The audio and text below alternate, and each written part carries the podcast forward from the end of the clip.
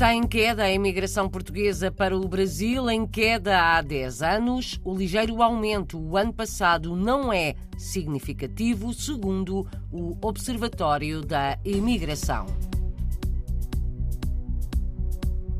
Misericórdia, de Lídia Jorge, foi considerado o melhor livro lusófono em França por uma revista da especialidade.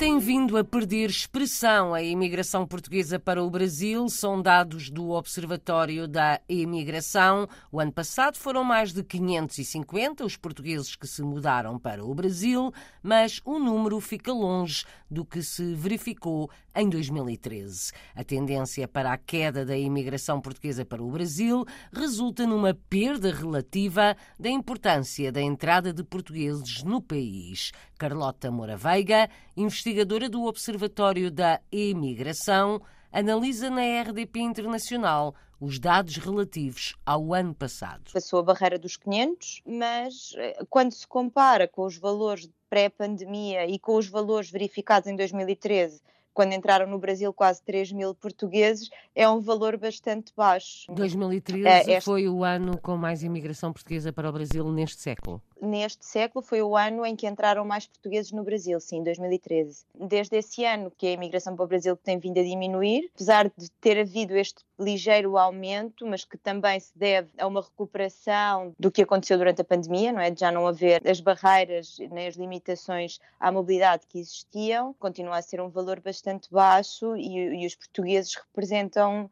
muito pouco, ou seja, a importância relativa da imigração portuguesa para o Brasil tem vindo a diminuir já há alguns anos, tanto no número de entradas como no número efetivo de portugueses residentes. Há 10 anos que a imigração portuguesa para o Brasil está em queda. Entre os principais países destino da imigração portuguesa, há apenas um não europeu, é Angola.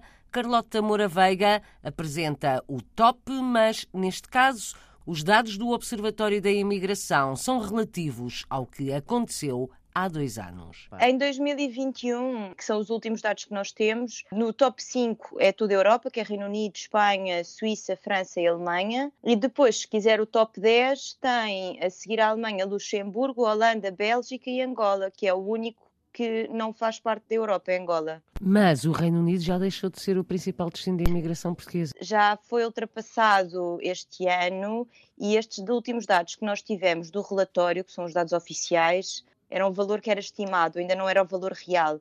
E nós, entretanto, a seguir à publicação do relatório, tivemos o valor real e, efetivamente, o Reino Unido já não é o principal país de imigração portuguesa, tendo sido efetivamente ultrapassado por Espanha. Os países europeus são os mais escolhidos pelos portugueses que emigram, dados do Observatório da Imigração relativos a 2021.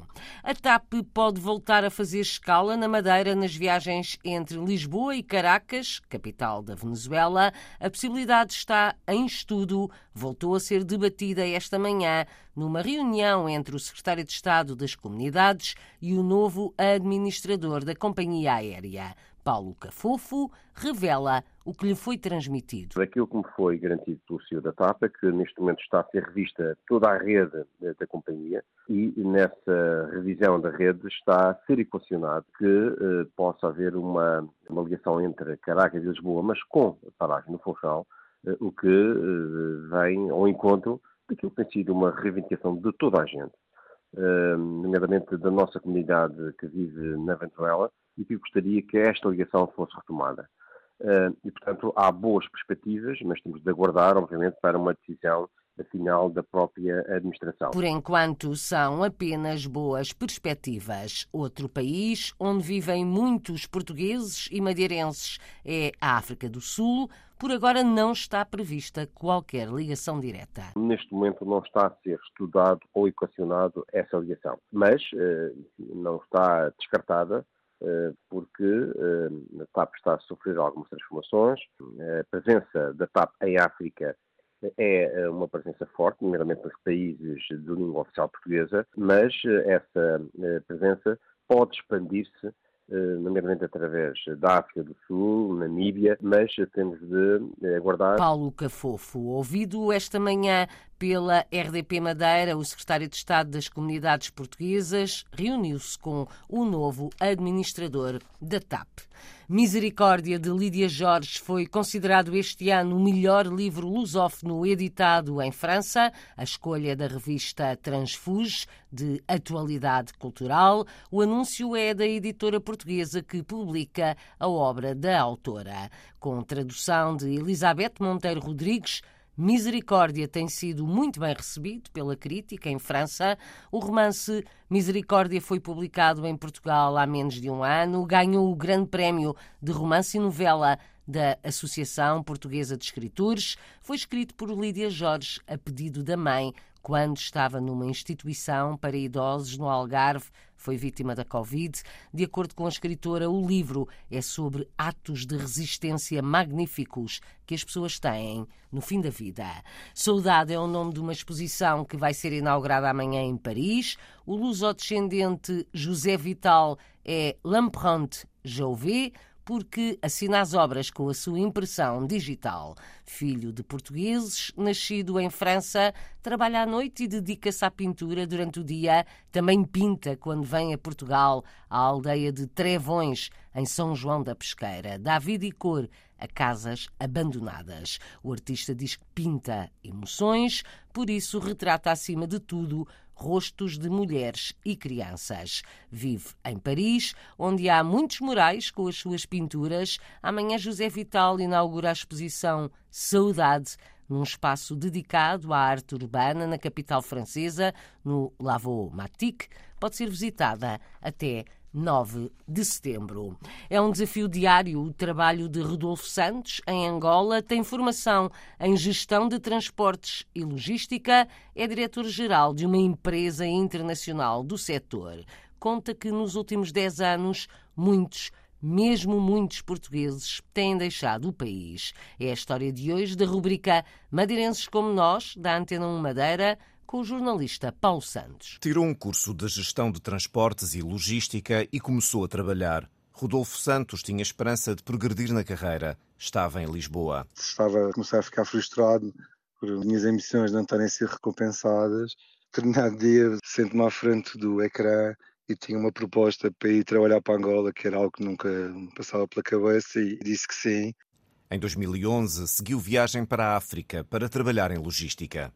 Sou diretor-geral de uma das maiores operadoras logísticos da Rangel Angola e tenho o prazer de liderar uma equipa com mais de 200 colaboradores. Temos um portfólio de serviços bastante abrangentes, que vão desde o do Correio Expresso, transportes internacionais, armazenagem e distribuição e, portanto, todos os dias é um desafio. Num país onde a rede de transportes e as infraestruturas têm muitas carências, trabalhar em logística é uma arte tem vindo a evoluir desde que cheguei a Angola há sensivelmente 12 anos atrás. Mas Angola é mais do que um país. Há o modo de vida dos locais e a bolha dos estrangeiros. A famosa expressão do expatriado. Foi algo que eu só vi quando cheguei a Angola e efetivamente há essa bolha, não é? Por várias razões, a questão eh, de segurança, a questão económica e, portanto, eu efetivamente tenho condições em Angola muito acima da, da generalidade da população. Apesar dos extremos sociais, a economia de Angola funciona a vários níveis. 60% da economia angolana é tendencialmente informal. Não é nesse sector que nós estamos inseridos, mas existe muita logística dos petróleos, existe a logística também do alimentar. Ao longo da última década, Rodolfo Santos tem assistido ao regresso de muitos portugueses a casa. Em 2014, a comunidade portuguesa chegou a atingir os 300 mil registados, não é, formalmente, e neste momento os dados oficiais apontam para sensivelmente menos de 100 mil. Rodolfo Santos acompanha de perto a realidade da Madeira, é onde regressa 5 a 6 vezes por ano, por isso não chega a sentir saudades da ilha sente apenas a falta da família. Madeirenses pelo mundo, madeirenses como nós, um trabalho da Antena 1 Madeira para ouvir também nesta rádio ou em RTP Play. Só mais uma informação: o inverno português vai chegar à Turquia. A Companhia de Dança de Almada apresenta amanhã em Ankara o espetáculo Inverno, inspirado nas imagens e figuras dos costumes de inverno transmontanos, como caretos, chocalheiros e diabos, entre o sagrado e o pagão, o ancestral e o contemporâneo, o humano e o sobrenatural, Inverno procura transmitir o que se vive ou sente na Terra Fria Transmontana.